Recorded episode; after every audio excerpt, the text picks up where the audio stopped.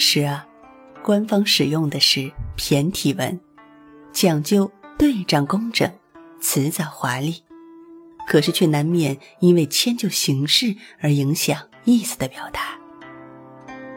欧阳修不喜欢这种文体，他欣赏的是唐朝文学家韩愈所提倡的古文。根据《欧阳修年谱》中记载。欧阳修少年时家中贫穷，只能借别人的书抄写朗诵。一天，他借到了韩愈的六卷文集，发现这些文章啊，文字洗练，言之有物，立刻爱不释手。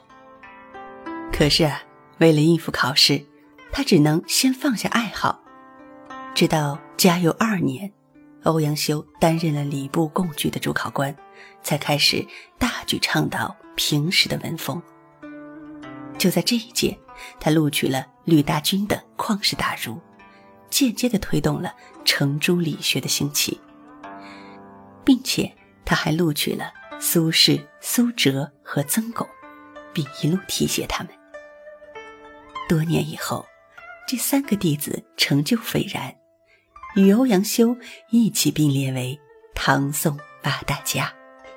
史学曾记载了这样一件事：欧阳修在阅卷的时候看到一篇文章，文字精炼，论证充分，质量非常高。但是呢，由于所有试卷上的姓名都被糊上了，他不知道作者到底是谁。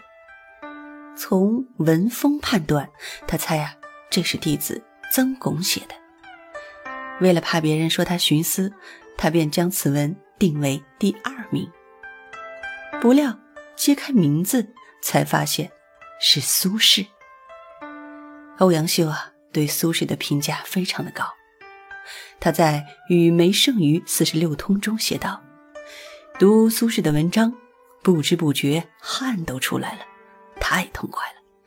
我应该避开道路，让他去出人头地。”而苏轼也没有辜负他的期望，成为继欧阳修之后的又一位文坛大家。